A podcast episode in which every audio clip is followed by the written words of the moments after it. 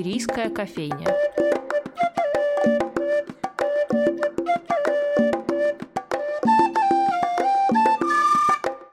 Здравствуйте, дорогие друзья! В эфире Анастасия Филиппова с программой «Шумерийская кофейня». Наш сегодняшний гость Юлиана Владимировна Каминская, кандидат филологических наук, доцент кафедры истории зарубежных литератур с ПБГУ и автор множества научных работ как на русском, так и на немецком. Юлиана Владимировна, добрый день. Здравствуйте.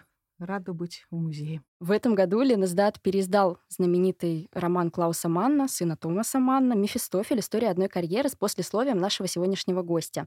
Вот только книга вышла с урезанным названием. Вместо Мефистофеля теперь Мефисто. Юлиана Владимировна, зачем понадобилось урезать? Ну, вообще говоря, роман и называется «Мефисто». Угу. То есть, э, в общем-то, роману возвращено его исконное название. К тому же это имеет определенный смысл, я бы даже сказала смыслы. Ну, действительно, роман называется «Мефисто. История одной карьеры». Ну, кстати, я принесла с собой книжку. Она, как видите, такая увесистая, красивая Мгм. и на плотной бумаге. Мне очень нравится, когда Да, еще вечность, так сказать, соблюдена. Да, действительно. Хотелось, чтобы название соответствовало, во-первых, немецкому названию, во-вторых, хотел бы Клаус Манн, если бы назвать свой роман «Мефистофель», он бы его так и назвал. Но он Мгм. назвал его «Мефисто», потому что такая легкомысленная как бы оболочка, имеется в виду не настоящий Мефистофель, не что такое глобальное, всесильное зло, о, ужасно. Нет, имеется в виду банальность зла.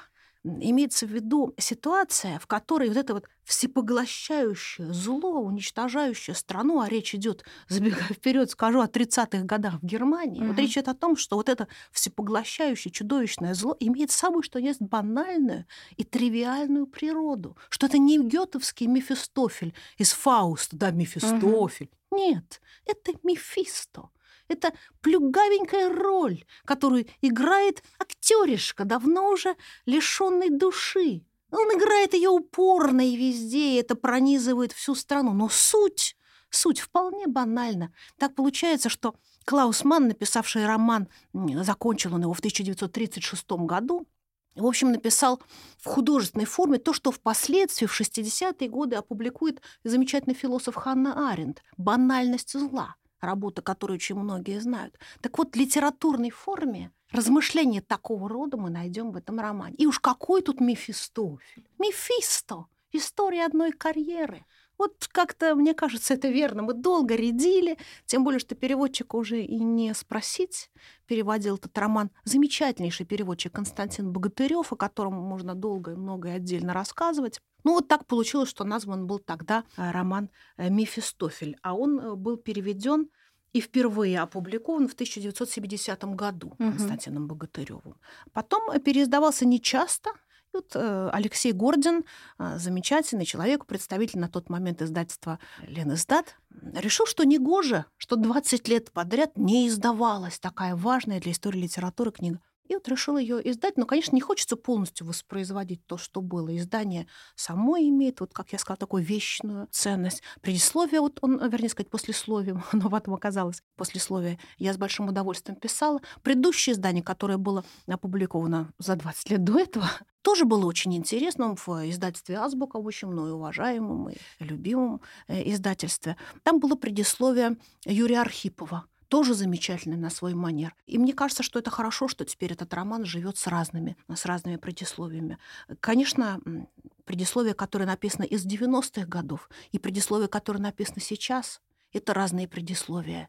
И предисловие, которое могло бы быть честно написано в 70-е годы, тоже Мгм. было бы своим и особенным предисловием. Вот такая вот история с этим Мефисто. А потом приятно, есть же фильм Мефисто. Да. Иштван Сабо. Многие, кстати, не читали книги, но знают фильм 1981 года. Конечно, он не похож на книгу. Ну, хоть пусть у них названия совпадают, я так думаю. Потом пусть Мефисто. Вообще ведь «Мефисто» — это не только роман о власти и том, что она делает с людьми, которые, казалось бы, со стороны к ней не имеют никакого отношения. Это еще и роман, как мне кажется, о личной ответственности творческого человека перед тем, в какой эпохе он сосуществует, что он делает во время разных событий. И в контексте этой книги, конечно, мы говорим о Веймарской республике, о ее кризисе. Почему, как вам кажется, Манн выбрал именно такой типаж, такой способ, такую стратегию выживания в довольно тоталитарной власти. Это очень интересный и многоплановый вопрос. Большое спасибо. Я сейчас как-то со всех сторон как подумала. Господи, не знаешь, что говорить.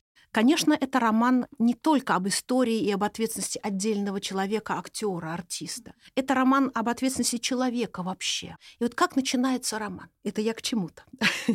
Начинается роман с того, что мы попадаем на некий прием торжественное какое-то действие, пришли разные гости. Мы понимаем постепенно, что какие-то нацистские гости, что это нацистский праздник, день празднования некоего нацистского вождя, но не фюрера при этом. И вот мы видим вот этих вот гостей, они что-то говорят, обрывки каких-то фраз, диалоги, непонятно ничего, просто хаос. И вот из этого хаоса, из этого мельтешения фраз котором мы, в общем, потеряны уже. Это очень неудобное начало для романа. Между прочим, многие могут его сразу тут да, же эту книжку да. закрыть, потому угу. что я прочитал две страницы, сказал мой сын 17 лет. Я, говорю, я ничего не понял, не буду. Потерялся. Да, да, да, что это? Вот. Ну, к счастью, мой сын не таков, но я надеюсь, что и другие читатели тоже не таковы. Но я так представляю себе, что если человек впервые с такой литературой сталкивается, вот да, может так получиться. Но это такой прием. Мы попали вот в это вот мельтешение слов, фраз, что-то происходит, мы не понимаем, что. Угадайте, на что это похоже? Вокруг нас витают фразы и слова, и мы не знаем, где я, что вообще здесь происходит. И, собственно, так и работает. Вот и я тоже думаю, что это очень знакомо. Вот это вот описание такого хаоса, да, и из него проистекает вопрос, где я? Вдруг спрашивает какой-то скандинавский дипломат. И фактически весь роман является развернутым ответом на этот вопрос, где я. Описано, как выстраивается тоталитарное общество, как пронизывает диктатура все слои, как люди реагируют, какие они выбирают стратегии как им удается приспосабливаться, кто и почему уезжает, кто и почему обращается к сопротивлению, кто и почему маргинализируется, уходит в тень, ни в чем стараясь не участвовать, но это очень зыбкая, страшная тоже роль. Как люди реагируют, какие выбирают пути. И вот этот вопрос «где я?» он имеет как бы постепенно, мы понимаем, двойное дно. С одной стороны, где я, мы можем спросить, да, и ответом описания тоталитарного общества на протяжении всего романа, то есть где я. Но ведь можно спросить, где я, не где я, а где я. Где в этой картине я? Я-то какую стратегию бы выбрала? Я-то какую стратегию уже выбрала? Я-то что здесь делаю? И это вопрос, который касается абсолютно любого человека. Не обязательно, конечно, актера. Но вы спросили меня еще, почему актер? И это очень интересный поворот событий, потому что, ну, во-первых, актер это чуткое существо которая на все реагирует. И то, что, ну, скажем, академическому человеку еще как-то, может, удается структурировать в редкие светлые моменты его жизни. Актер, конечно, вот он улавливает токи времени. Ему, с одной стороны, тяжелее, с другой стороны, все-таки он ловит что-то, что, может быть, умом-то не понять в этом мельтешении фраз сразу. И он что-то что улавливает, он мог бы что-то почувствовать. Как там сказано, что э, актер безошибочно угадывал в политике Гитлера после поджога Рейхстага, он безошибочно угадывал криминальные и уголовные комбинации. Это сейчас дословненько процитировала. Вот эти криминальные и уголовные комбинации, актер их не просчитывает. Зачем? Он их угадывает, ему не надо просчитывать, он улавливает. Это интересное существо. В таком хаосе общество, которое несется в тартарары, пронизывается диктатурой, актер оказывается очень интересной фигурой. И в чем еще прелесть? Не только в том, что, конечно, он может уехать, как Клаус Ман, который тоже имел отношение к актерству и к кабаре, и он сам был участником замечательного кабаре, просуществовавшего с 33 по 37 год, 4 года. Называлось оно «Перечница». И это кабаре за эти 4 года семь стран мира посетил с Китая. Естественно, нельзя, нельзя было такому кабаре остаться в э, Германии, потому что они, конечно, специализируясь на политической сатире, были бы уничтожены. Потом они уехали, вот они скитались по разным странам, не имея возможности вернуться на родину. Семь стран. Они проехали с этим кабаре «Перечница». И далее, сейчас у меня записано, сколько представлений. Это впечатляющее следующая цифра. 1034. Не хотелось ни одного упустить. За вот эти вот 4 года, около 4 лет, да, 1034 представления. Можно себе представить, какой это когда ритм он, жизни. Когда да? он успевал писать. Да, вот в это самое время он и писал этот роман. И, конечно, он сам был в актерстве, что называется, по уши с этим кабаре, в котором был активно задействован. И он сам, и его сестра Эрика Ман, старшие дети Томаса Мана, погодки, чуть на год постарше Эрика Ман, Клаус Ман помладше, ну, старший сын тоже ощущал свою важность. Вот, вот актерство с этой стороны им было понятно, и с другой стороны, они могли себе представить очень хорошо и слышали, да, что происходит в театральной среде, будучи сами ее представителями, в самой Германии. И там-то, в Германии, можно выбрать вот такую фигуру, действительно реально существовавшего человека, который имел прямое отношение к жизни семьи Манов, потому что он был мужем Эрики Ман, актер по фамилии Грюндгенс. Если погуглить, можно найти его интересную такую пластичную физиономию.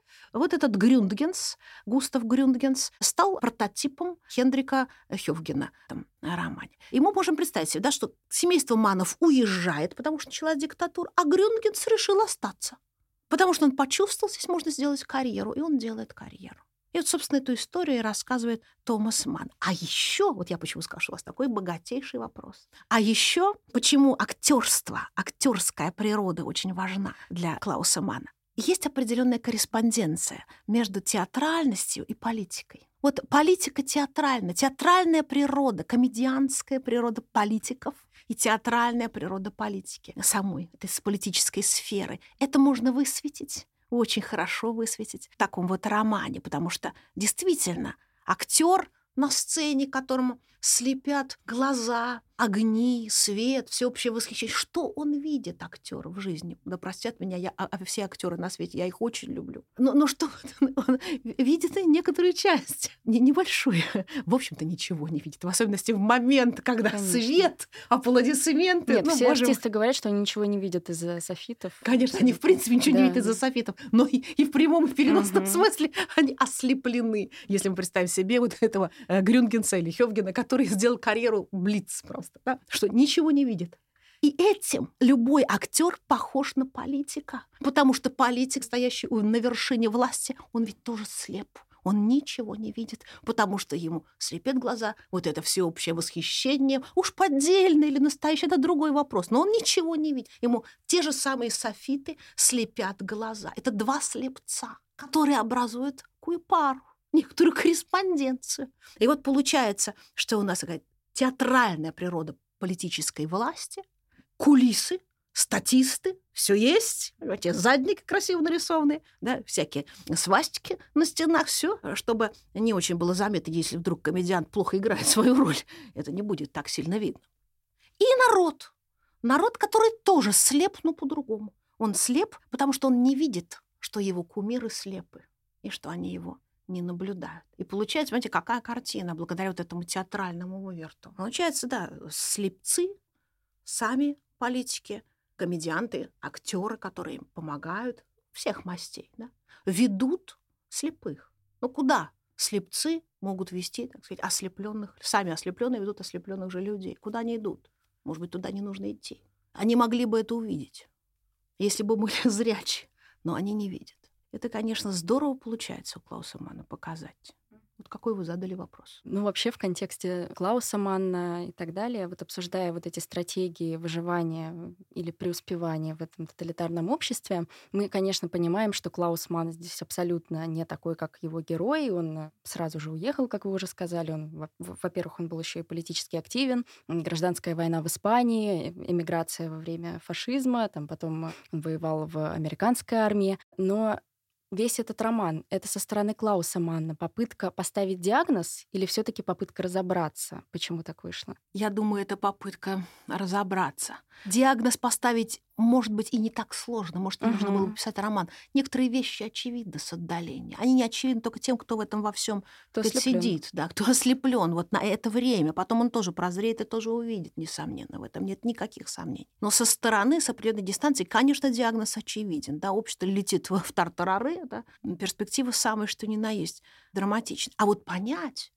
вот разобраться, как можно себя повести, где кто, где какой я себя размещать. Вот это вот интересно. Какие есть люди, разные люди среди сторонников режима. Это тоже не само собой разумеющееся размышление, между прочим, в литературе. Посмотреть, взять вот нациста, национал-социалиста немецкого 30-х годов, господи, да что его сюда привело? Что это за ужас? Как это так удается? В общем-то, культурную страну, накопив определенные изменения годами, вдруг таким перевертышем превратить в страну каких-то воинствующих чудовищ. Как это получается? Возьмем чудовище, посмотрим, что это там у него в голове-то делается. И это делает Томас, э, Томас Ман тоже, но и Клаус Мансен его, да-да, они оба ведут каждый свою, конечно, борьбу. Люди борются как умеют. Вот и некоторые пишут просто, вот так они умеют бороться. Вот берет он, есть такой персонаж в романе Миклас. Вот о Микласе мы можем в самом начале уже романа прочесть. Вот у меня цитатка перед глазами. Вот этот Миклас вроде бы довольно мерзкий персонаж. Что он себе думает в какой-то момент, национал-социалист? Хм. Богачи стали богаче, только несут патриотическую чушь, обделывая свои дела. Вот и вся разница. А интриганы по-прежнему живут припеваючи. А бюрократам живется лучше, чем всегда. Посмотрите-ка на толстяка, как он разъезжает в золотом мундире, в роскошном лимузине. И сам фюрер не лучше. Конец цитаты. Наш национал-социалист что-то приметил. Вот он, конечно, у него испачкан мозг этой идеологии, но и он видит, что что-то не то. Нацизм-то есть, социализмом не пахнет. Вот в чем проблема -то? Противники национал-социализма гниют в концлагерях, пацифисты там же, а социализма все не видно. Что-то не то. И в этот момент Клаусман увидел, что вот в этом нацисте что-то интересное тоже есть. И как будто вот интересно, как повествователь, да он вдруг смягчается к этому несимпатичному персонажу, и вдруг из какого-то пласта будущего вдруг ему нашептывают. Кстати, повествователь очень интересно роман построен. И вдруг вот из какого-то иного пласта времени он нашептывает следующие слова. Сейчас прочту точно. «Власть, которую ты любил, свирепа. Она не терпит критики. И кто противится, того она уничтожает. Тебя уничтожит, мальчик.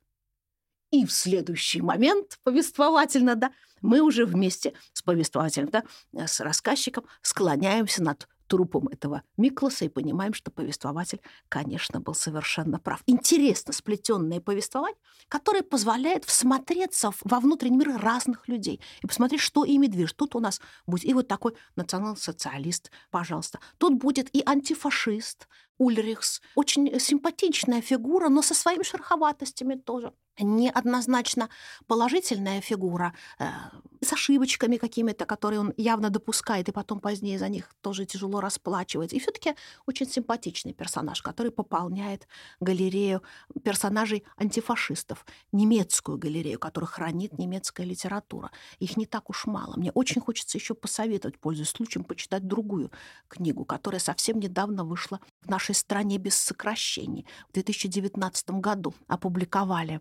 роман, другое издательство, сейчас выпало у меня из головы, какое, но неважно, его легко найти, называется роман «Один в Берлине», и автор его Ханс Фаллада. Раньше этот роман назывался «Каждый умирает в одиночку». Очень невеселое название. Вот это тоже замечательная галерея антифашистов. Ханс Фаллада примерно ровесник, а, ровесник Клауса Манна, примерно тогда же, в те же годы, ну, чуть-чуть позднее, уже после войны, пишет, записывает свои впечатления. Он свои впечатления хранит, которые он собрал будучи в Германии во времена нацизма Ханс Фалада. Клаусман со стороны смотрел на этот ужас. Но он получал сведения, Клаусман, так же, как вот те сведения, которые были у Ханса Фалады, были, конечно, э, и у Клауса Мана подобные, потому что он был еще издателем, наш Клаусман. Он издавал журнал, который назывался «Собрание». Журнал этот выходил с 33 по 35 год. Задача этого журнала, его организовал Клаус Ман вместе с Эрикой Ман. И вот задача этого журнала была собрать в одном издании представителей разных видов антифашизма. Разные соображения могут приводить людей к антифашистскому движению. Среди таких антифашистов были, конечно, и марксисты, и социалисты, представители приверженцы демократических взглядов, и сионистских взглядов, и либеральных, консервативных, и чего там только не было. И вот не было другого издания, где бы они все объединялись. И вот интересно, что персонажу из романа «Мефисто», Себастьяну, там есть такой Себастьян, как раз Клаусман приписывает эту деятельность. Вообще это была его деятельность. И у Себастьяна есть сестра Барбара, которая очень похожа на Эрику Ман. Так что эта парочка, да, действительно здесь появляется. Я еще принесла хорошую цитату цитатку об этом журнале. Журнал «Собрание», который издавал Клаусман в 30-е годы, параллельно, одновременно работая над романом «Мефисто», сформулировал таким образом свои устремления, процитирую, что они хотели сделать. «Мы хотим пишет редакция журнала «Собрание». «Мы хотим собрать воедино все обнаруживающее волю к будущему, достойному человека, а не волю к варварству, волю к разуму, а не к истерической жестокости и бесстыдно программному антигуманизму. Вот собрать все для того, чтобы ну, хоть как-то противостоять тому, что происходит. Конечно, писатель сомневается в том, насколько это возможно. И, кстати, Себастьян в этом сомневается, как он там говорит, против рожна не попрешь. Что сделаешь-то с этими словами, с этим письмом? Какой смысл? И тогда Барбара говорит, а Барбара, как будто бы это Эрика Ман, будто бы сестра Клауса Ман, говорит, послушай, каждое, каждое слово, любое слово правды бьет по ним. И хоть на самую малость, на самую малость, Себастьян, приближает их гибель, их неминуемую гибель. Подсказывает она ему, и поддерживает его. Так что вот получается, что как бы панораму выстраивает Клаусман, вместе с тем и себя в эту панораму встраивает им взгляды множества других людей, которые присылали ему тексты в этот журнал собрания. из Германии, из других стран, то есть множество историй. Получается, такой пазл складывается. Вообще во время чтения Мефиста неизбежно какие-то параллели проводятся, по крайней мере, у меня с Буденброками Томаса Манна. Например, там ведь тоже на фоне кризиса представления о культуре история упадка. И интересно, как Ганна Бутенброк э, проводит черту под всеми достижениями его семьи. И дальше пустота. И вот здесь та же пустота немного в другом смысле, но она тоже присутствует. И интересно, насколько вообще Томас Ман, как отец, влиял на Клауса. Ну, у них, наверное, это известный факт, не, очень были простые отношения, как могут быть простые отношения у двух таких талантливых, таких талантливых людей. Хотя Томас Ман вообще-то очень любил именно старшеньких своих детей, особенно вот как раз э, Клауса Мана и Эрику Ман. Клаусу Ману казалось, что Томас Ман недостаточно ценит его литературные произведения. Томасу Ману казалось, что он хвалит Клауса Мана как только может. Ну, так бывает в семьях. По-разному.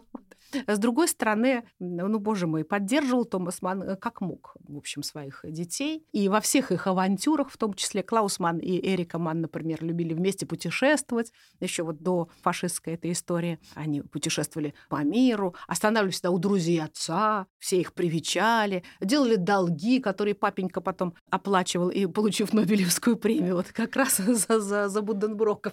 Вот. Я, я думаю, что, ну, как во всякой семье, какие-то сложные, конечно, моменты моменты тоже были, но мне кажется, было и много любви. Влияние явно было. Мне очень нравится ваша идея о Буденброках, о том, что э, там действительно в, в этом романе да, Ганна Буденброк как бы подводит черту, и дальше ничего не будет. Какое-то такое трагическое прощание с миром предшествующих идеалов, идеалов XIX, XIX века. Да, можно сказать, двойную, тройную черту своим Мефисто подводит здесь же. И Клаусман. В этом смысле их взгляды совпадают. И вообще вся эта история с фашизмом и с антифашистским движением очень объединила, как мне кажется, семью. И Клаусман включает в роман «Мефисто» персонажа, который э, явно отсылает нас к самому Томасу Ману. Там есть такой советник Брукнер, очень симпатичный персонаж, благородный ученый, которому все говорят, что нечего, не гоже ученому совать нос в свои дела во всю эту политику. Это незачем. А он все-таки продолжает да,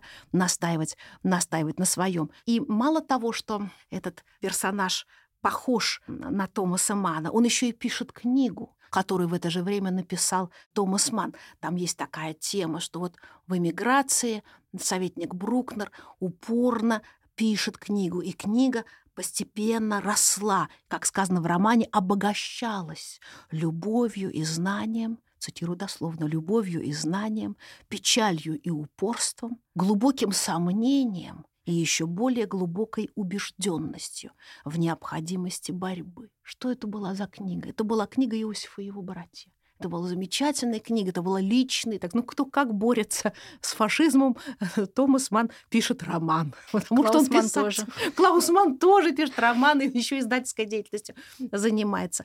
Но вот эта книга Иосифа и его братья, вот если ее в, так, в таком ракурсе прочесть, Томаса Мана книгу, тоже она открывает интересные, интересные стороны. Ведь эти действительно, за ней стоят глубокие размышления. Всем известно, не убий. Да? Всем известны обычные человеческие истины. Всем известно, что такое совесть, что доносительство нехорошо и так далее. Это всем, в общем, известно. Да? Почему же в какие-то моменты истории люди забывают об этих элементарных истинах?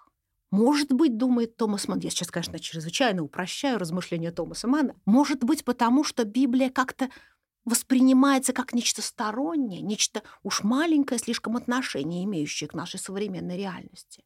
И Томас Ман берется за борьбу. Он пишет роман, в котором он берет библейскую историю о Иосифе и его братьях, Иосифе Прекрасном, пишет, и пишет ее как бы на новый лад. История та же, библейская история.